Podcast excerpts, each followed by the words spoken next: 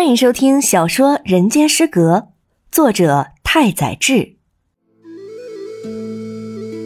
第三手闸十。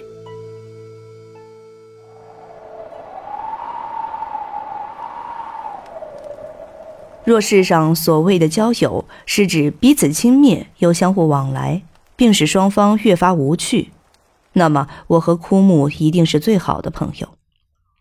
多亏金桥那家小酒吧的老板娘侠义相助，我和香烟铺的柱子顺利完婚。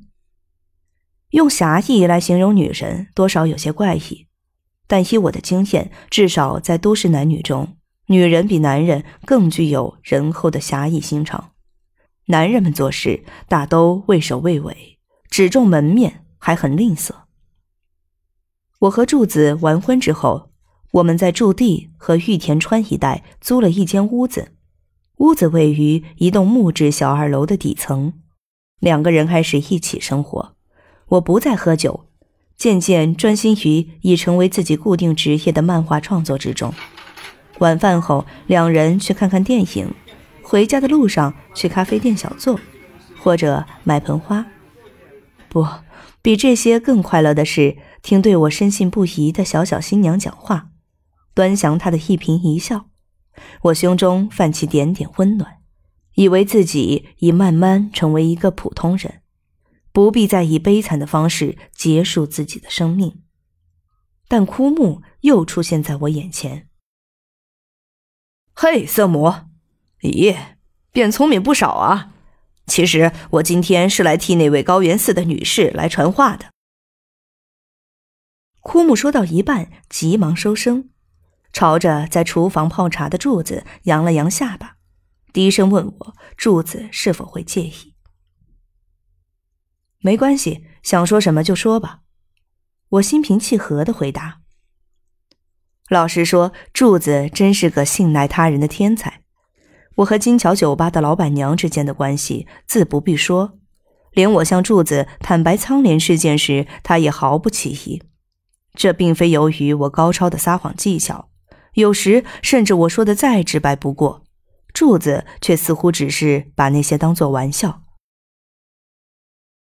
你还是一副自命不凡的样子，不过本来也没什么大不了的。他只是让我转告你，有空去高原寺那边玩。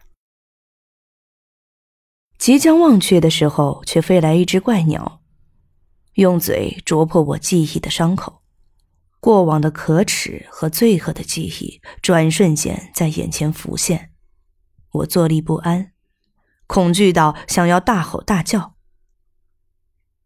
去喝一杯吧。好，枯木答道。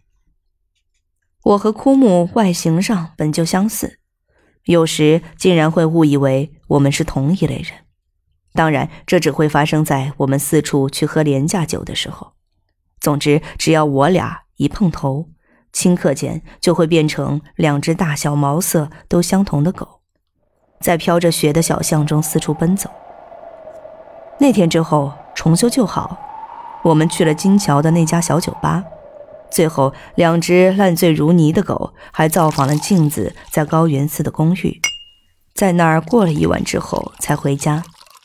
我永远不会忘记那个闷热的夏日夜晚。傍晚时分，枯木穿着一件皱巴巴的和服单衣，来到我在驻地的公寓。他说：“今天因为某些必要原因，要把夏服拿去典当铺了。若被老母亲发现，则太不成体统，因此想尽快把衣服赎回。总之，他叫我借他一些钱。不巧的是，那天我身上也没有钱，便照老样子吩咐柱子拿衣服去当铺换些钱来。”借给枯木，剩下的一点钱则让他买了烧酒。我和枯木两人坐在公寓的屋顶，玉田川飘来的风里隐约夹杂着一股泥腥味。我们即将开始一顿些，我们即将开始一顿些微肮脏的纳凉晚宴。那时，我和枯木玩一种猜喜剧名词或悲剧名词的游戏，这游戏是我自己发明的。名词既然可以分为阳性、阴性、中性，那也理应有喜剧与悲剧之分。比如轮船和火车，都是悲剧名词，室内电车和公交车都是喜剧名词。不懂其中缘由的人不配谈艺术。